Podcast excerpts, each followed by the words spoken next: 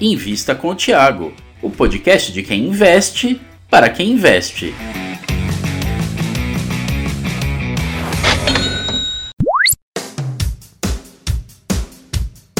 Olá, olá, investidor e futuro investidor. Eu sou Gustavo Groma, estou aqui de novo para acompanhar vocês no Invista com o Thiago. Hoje, Thiago Reis e Alberto Amparo vão falar sobre as top 3 ações que o mestre da bolsa americana Warren Buffett investe. E não deixe de clicar no link que está na descrição deste episódio e baixar o nosso e-book Aprenda a Investir no Exterior.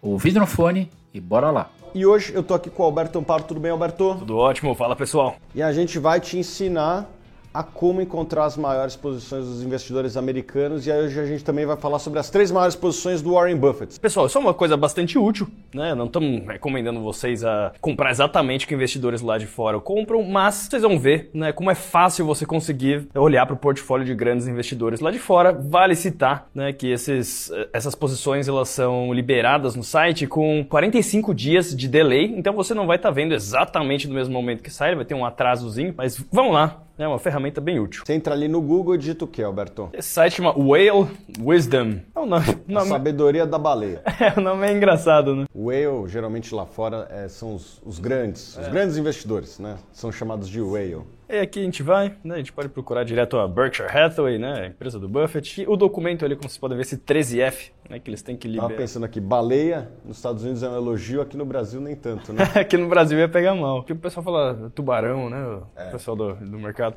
Aí vocês vão aqui, pessoal, tá vendo Berkshire Hathaway Inc. A gente vai em Holdings, né? Holdings você consegue ver as posições deles. Vamos colocar, ó, tá por ordem aqui de... Já tá por ordem, De né? valor de mercado. Então, das maiores posições para as menores, né? Esse daqui tá pegando pro o portfólio no final do terceiro trimestre de 2021, então é, terminado em 30 de setembro de 2021, e aqui gente pode ver né, as maiores posições. Então, 42% em Apple, daí depois tem 14,6% em Bank of America, 8,5% na AXP, que é American Express. American Express. Daí depois tem algumas outras ações. Coca-Cola. Que ele tem desde 85, Kraft 87, Heinz, né? Kraft Heinz, Moody's, Moody's. E daí depois tem outras participações menores ali, né? São várias empresas, mas assim, as três primeiras já representam ali quase 60%, 65% do portfólio. Então, Apple é 40%, Bank of America mais 14%, isso aí daria 55%, mais American Express 8%, dá uns 63% aí nessas três empresas, né? É isso aí. E uma coisa interessante, né? É como o Buffett conseguiu compoundar, né? Ter um juros composto expressivo com bilhões e bilhões de dólares, por exemplo, na Apple. Uhum. Ele comprou em 2016 e 2018 e ele alocou mais ou menos uns 36 bilhões de dólares. Ele até vendeu um pouquinho no meio do caminho, mas você olha isso, né? Em menos de 5 anos, né, da primeira compra, ele multiplicou por, por três vezes, né, dezenas de bilhões de dólares, né, sendo que é muito, muito mais desafiador você fazer taxas de retorno atraentes num montante gigantesco desse de capital. Né. O que, que você acha de Apple, Alberto? Ah, é uma empresa fabulosa, né, margens gigantescas, vantagens competitivas, tanto de custo de troca quanto de escala, né, marca muito forte. A Apple ela entregou resultados excelentes para o iPhone, né, desde, desde a pandemia, um segmento que estava meio estagnado né? Por sinal, né, o Buffett começou a comprar a Apple em 2016, que foi o primeiro ano em mais de 10 anos que a Apple teve uma queda na receita. Né? E se você estivesse só olhando para o cenário daquele ano, você não ia pegar todo esse crescimento que ela teve. E hoje em dia, na minha visão, né, o que deve mais contribuir para o lucro da Apple ao longo do tempo é o segmento de serviços, né, que a gente está falando do que? De Apple Care, né, que é aquele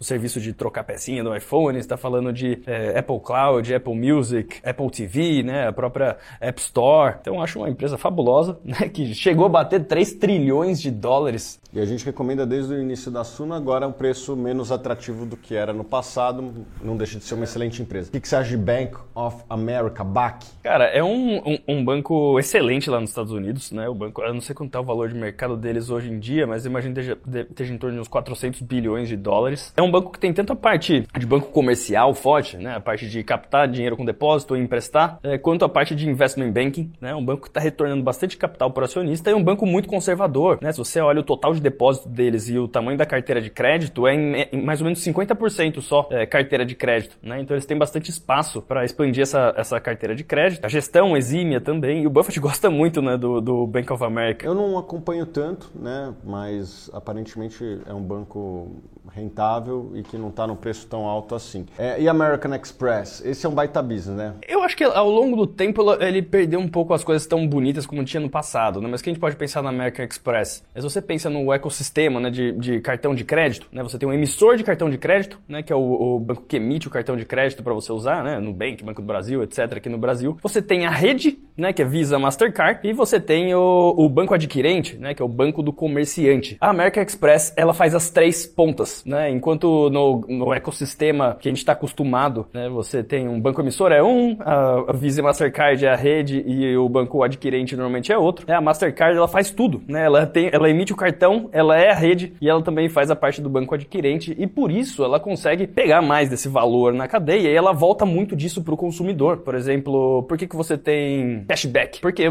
toda vez que você passa seu cartão de crédito, por exemplo, mais ou menos uns 2% né, são, são cobrados, né? Cobrado do, do vendedor e a maior parte vai para o emissor do cartão de crédito, né? E a American Express ela consegue criar um ecossistema que, que capta em todas essas pontas, ela retorna bastante em benefício para o consumidor, né? Para incentivar você a usar o cartão deles. Mas, né, competição ao longo do tempo, né? Hoje em dia a gente vê com tem um pouco mais de incerteza, né? Com blockchain e tudo mais, né? Como que vai ser o futuro do, da indústria de pagamentos é, é difícil você cravar, né? Por exemplo, na, se a gente olha para a China, claro que é bem diferente do Ocidente, mas você não tem, por exemplo, a rede, né? Não tem o Visa, Mastercard lá, eles usam ou o Alibaba, né? Com, com o Alipay, perdão, né? O Doente Group, ou usam o WeChat, né? E as taxas são muito mais baixas lá, em torno de um meio por cento você deixa uma transação com cartão de crédito, enquanto aqui no Ocidente deixa, sei lá, 2%, é claro que depende da compra. É isso aí, Alberto. E quem quiser aprender a investir no exterior ou ter acesso às análises da Suno, que são vencedoras, né? A gente bate o SP500, certo? Sim, certíssimo. Quantos caras no mundo conseguem bater? Hoje em dia tá difícil, né? São poucos. Acho que nem o Warren Buffett tá batendo, né? Ah, é difícil falar isso, né? Eu gosto de ser sempre muito ser humilde e sincero, né? A carteira, a gente bate o SP500. Isso não é uma garantia de retorno futuro, né? E a gente também não tem tanto tempo de track record, um pouco mais de três anos. Mas não,